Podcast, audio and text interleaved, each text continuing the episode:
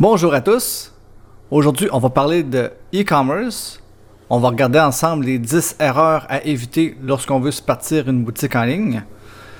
Donc, euh, c'est ça, depuis le début de la crise de la COVID-19, euh, c'est il n'est plus possible de magasiner physiquement, du moins pas pour l'instant. Alors, il y a de plus en plus d'entreprises euh, et de gens qui veulent se lancer dans le commerce électronique. Donc, euh, c'est ça, le but de cette vidéo, c'est d'aider ces gens-là justement à pas faire des erreurs que moi et plusieurs autres euh, qui se sont lancés avant et ont déjà faites. Donc, avant de commencer, euh, c'est bien important de savoir qu'il y a plusieurs plateformes pour bâtir une boutique en ligne. Mais les plus, les plus populaires, c'est surtout Shopify et WooCommerce. J'ai, moi, j'ai utilisé les deux, mais je suis plus à l'aise avec WooCommerce. Je connais, je connais beaucoup WordPress, donc euh, pour moi, c'était, c'était un no-brainer d'aller vers WooCommerce. Surtout qu'en plus, l'avantage, c'est qu'il n'y a pas de frais mensuels, contrairement à Shopify. Mais Shopify, c'est plus euh, user-friendly, puis c'est plus aussi, euh, c'est plus facilement accessible. Pour quelqu'un qui n'a pas nécessairement de skills, qui n'a jamais fait d'intégration web, probablement qu'ils vont être plus tentés à aller vers Shopify, Shopify et non WooCommerce. Aussi, euh, bien important, avant de se lancer en e-commerce, il faut vraiment bien maîtriser la plateforme dans laquelle on veut s'investir. Alors, si vous allez vers Shopify, ben c'est important de prendre le temps de, bien connaître la plateforme. Puis si vous allez vers WordPress, WooCommerce, euh, WooCommerce, dans le fond, pour expliquer, euh, pour les gens qui ne connaissent pas, c'est c'est WordPress, mais WooCommerce, c'est un plugin. Autrement dit, c'est un ajout que vous faites sur la plateforme de WordPress. Parce qu'à la base, WordPress, c'est une plateforme pour faire des blogs. Mais avec, en ajoutant le, plugin WooCommerce, ben avec ça, vous pouvez faire euh, une boutique en ligne. Puis aussi, en, ben en plus de bien connaître la plateforme, c'est important d'avoir une bonne base en marketing. Parce que c'est sûr que si vous vous lancez une boutique en ligne et que vous n'avez aucune base en marketing, ça se peut que vous allez trouver ça raide parce qu'il y en a qui pensent que se partir une boutique en ligne, euh, le trafic va venir tout seul, puis en plus que les ventes ils vont venir tout seul. Ces gens-là, c'est sûr qu'ils vont frapper un mur puis qu'ils vont voir que c'est pas nécessairement comme ça que ça se passe. Idéalement, c'est ça, de bien connaître la plateforme dans laquelle vous investissez puis d'avoir une bonne base en, en marketing, ça va grandement vous aider. Donc, première erreur, lorsqu'on se part une boutique en ligne, une erreur que même moi j'ai fait au début, c'est de ne pas avoir de niche. Je m'explique. Si on se part une boutique en ligne puis qu'on met plein de produits pile-mile dessus, direct en partant, vous faites une erreur. Idéalement, c'est mieux d'avoir une niche, justement, que vous allez bien connaître puis que vous allez connaître votre public cible. C'est sûr que c'est l'idéal. Lorsqu'on se part une boutique en ligne, si on met plusieurs produits différents puis euh, justement qu'on est pile-mile, ben sans le vouloir, on fait concurrence avec Amazon. Puis, croyez-moi, la dernière chose que vous voulez lorsque vous lancez une boutique en ligne, c'est de faire concurrence à Amazon. Donc, l'avantage, euh, justement, d'avoir, une boutique nichée, c'est que c'est ça, ça vous place une position de spécialiste, si on veut, dans le domaine que vous vous lancez.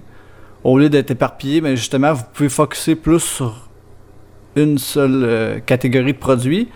Puis en plus, ben, lorsque vous allez vouloir euh, faire de la, publicité sur Facebook, ça va être beaucoup plus facile justement de bien cibler euh, votre audience.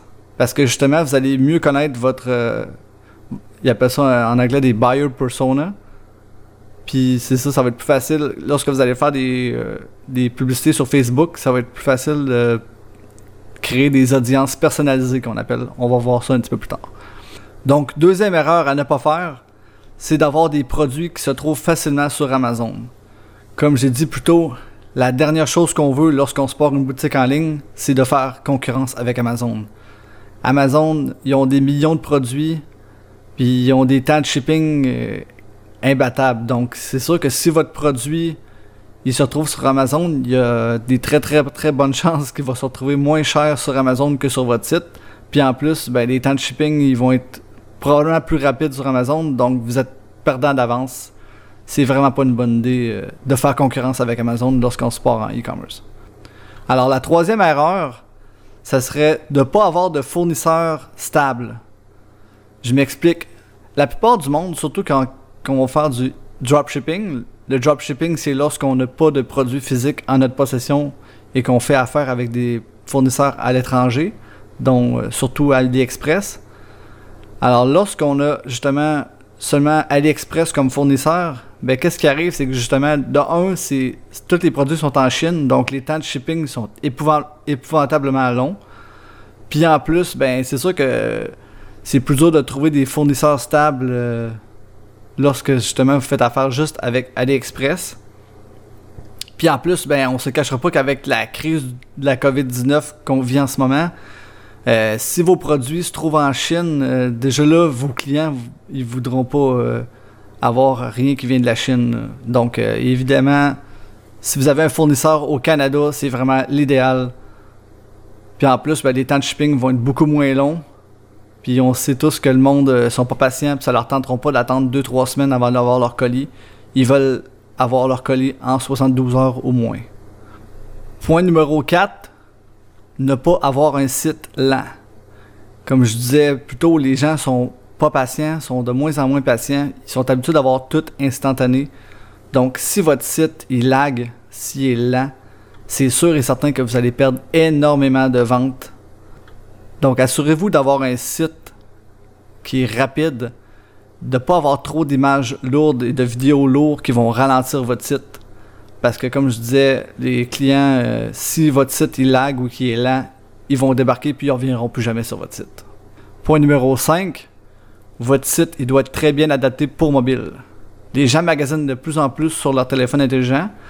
Donc votre site il doit être vraiment euh, d'un rapide sur mobile puis doit être euh, vraiment tout doit être, les produits doivent être facilement retrouvables sur votre site et il doit être bien adapté pour le mobile si vous voulez faire un maximum de ventes. Une autre erreur, rendue à la numéro 6, c'est de ne pas faire de SEO. C'est sûr que surtout quand on fait du dropshipping, bien souvent, qu'est-ce qu'on va faire, c'est qu'on va avoir des outils pour faire du copie-coller de sites justement comme AliExpress. Vous allez prendre le, produit sur AliExpress, vous allez copier-coller tout le texte et toutes les images. C'est sûr que oui, ça permet de sauver du temps, mais pour le SEO, c'est vraiment pas recommandé. Donc, euh, idéalement, c'est d'avoir ces produits puis de faire ces textes et s'assurer justement que les textes euh, soient facilement lisibles et que c'est pas juste du copy-coller que vous avez fait sur des sites comme AliExpress. Puis si vous êtes sur WordPress, euh, assurez-vous d'avoir le plugin Yoast SEO. moi, c'est lui que j'utilise depuis des années, puis honnêtement, c'est vraiment merveilleux ce plugin ça va vous sauver énormément de temps, puis vous allez vous assurer d'avoir euh, justement un bon référencement pour vos produits. Aussi, une autre chose, comme je mentionnais au début, c'est important euh, lorsqu'on se part une boutique en ligne d'avoir une bonne base en marketing. Donc, euh, il y en a qui vont se partir une boutique en ligne, mais qui n'ont jamais fait de publicité sur Facebook ni sur Google. Évidemment, ben, c'est les deux sources de trafic que vous allez utiliser le plus lorsque vous partez une boutique en ligne. Alors, c'est important de bien connaître euh, Facebook, Facebook Ads et Google Ads. Si vous ne connaissez pas du tout, vous n'avez jamais fait, bien évidemment, ce serait de faire des petites formations en ligne, au moins d'avoir une bonne base, une bonne compréhension de, Facebook et Google. Ça va grandement vous aider. C'est ça, lorsqu'on se part, euh, justement, lorsqu'on commence en Facebook Ads, ben, la dernière chose qu'on veut, c'est de mettre notre argent euh, par les fenêtres. Donc, c'est important, de, comme je disais au début, de bien connaître son public cible puis de créer des audiences personnalisées avec Facebook. Puis après ça, ben justement, ça va être beaucoup plus facile de, faire euh, des publicités rentables et que vous allez avoir un coût d'acquisition par client beaucoup moins élevé. Une autre chose qui est très importante, on est rendu au numéro 8, c'est d'avoir un site qui inspire pas confiance. C'est clair que si votre site il, a de l'air genre broche à foin puis il inspire pas confiance, les gens ils, ils pas sur votre site. Donc, c'est important vraiment d'avoir un site qui a l'air professionnel, que les images, des belles images professionnelles, tout est clair, le texte est facilement lisible. Euh, à, moins, à moins de faire du dropshipping, mais normalement, euh, vous allez mettre votre numéro de téléphone en gros, que ce soit facilement retrouvable avec votre adresse. Ben, comme je disais, si vous faites du dropshipping, vous ne mettrez pas votre adresse normalement, vu que vous allez acheter vos. Vous allez avoir vos produits tout en Chine. Mais euh, aussi, c'est important aussi d'avoir des, témoignages clients sur votre site. Chaque produit, d'avoir des, des reviews. Ça, c'est tellement important. Ça inspire vraiment beaucoup confiance. Euh, aussi, une autre affaire qui est importante, c'est d'avoir une page Facebook puis Instagram que de la professionnelle. Aussi, d'avoir euh, une chaîne YouTube, ça peut vous aider si vous faites justement des, product reviews de vos propres produits. Euh, puis vous les mettez en plus sur votre site, ça va aider aussi justement les gens, ils vont voir que vous avez testé vous-même vos produits, puis ça va aider à, augmenter leur confiance envers vous. Donc, une autre chose qui peut pas nuire, c'est aussi d'avoir un chatbot sur votre site. Dans le fond, ben. Ben, souvent, les clients, aiment ça avoir. Euh, ils ont des questions, donc ils aiment ça avoir des réponses rapides. Alors, d'avoir un chatbot, ça peut aider ça aussi euh, à augmenter la confiance. Puis en même temps, ben, votre chatbot, il peut aller recueillir des, des adresses courriels. Puis il peut aussi faire des offres personnalisées, donc ça peut être nice pour ça aussi. Une autre chose que les gens aussi ils vont oublier des fois lorsqu'ils partent une boutique en ligne, c'est de pas faire de email marketing dans le fond, c'est important d'avoir un mail catcher, puis avoir euh, des lead magnets. Les lead magnets, ça c'est justement quand on offre des petits cadeaux en échange d'avoir l'adresse courriel de votre client potentiel. Ça, c'est clair que de se bâtir une liste de, courriels, ça va grandement vous aider à fidéliser vos clients. Aussi, d'avoir une stratégie pour euh, récupérer les, paniers abandonnés, ça c'est clair, c'est vraiment important aussi. Euh, soit que vous avez un plugin qui va justement envoyer un courriel à la personne qui a abandonné son, euh, panier, puis qui va lui faire une offre personnalisée. Ça, c'est clair, ça peut aider à récupérer justement certains clients qui ont abandonné leur panier. Rendu au point numéro 10, ce serait de ne pas faire de remarketing. Dans le fond, le remarketing, c'est lorsque un client il visite votre site, puis que par la suite, il va aller soit sur euh, Facebook ou sur un autre site, puis qu'il va voir justement votre publicité. Donc, c'est bien important euh, d'avoir votre euh, pixel Facebook de bien installé sur votre site. Et également, si vous faites du Google Ads, ben, d'avoir le, tag de remarketing sur votre site. C'est sûr que ça va coûter moins cher lorsque d'acquérir un client qui vous connaît déjà versus un client qui vous connaît pas du tout. On appelle ça du cold traffic. Donc en gros, c'était pas mal ça les 10 erreurs les plus communes que les gens y font lorsqu'ils vont se partir une boutique en ligne. Comme bonus, je pourrais même dire euh, idéalement d'avoir euh, plusieurs modes de paiement disponibles. Ne pas seulement avoir juste PayPal.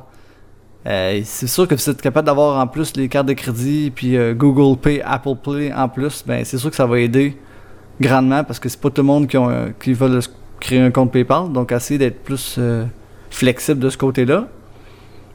Donc, en gros, c'était pas mal ça. Alors, euh, si jamais vous avez des questions, des commentaires, euh, ça va me faire plaisir de vous lire puis de vous répondre. Puis n'oubliez pas également de liker une vidéo. Évidemment, ça aide beaucoup pour l'algorithme sur YouTube. Alors, puis en plus, c'est toujours apprécié de voir que vous avez aimé ce que je fais. Donc, on se dit à très bientôt pour une prochaine vidéo.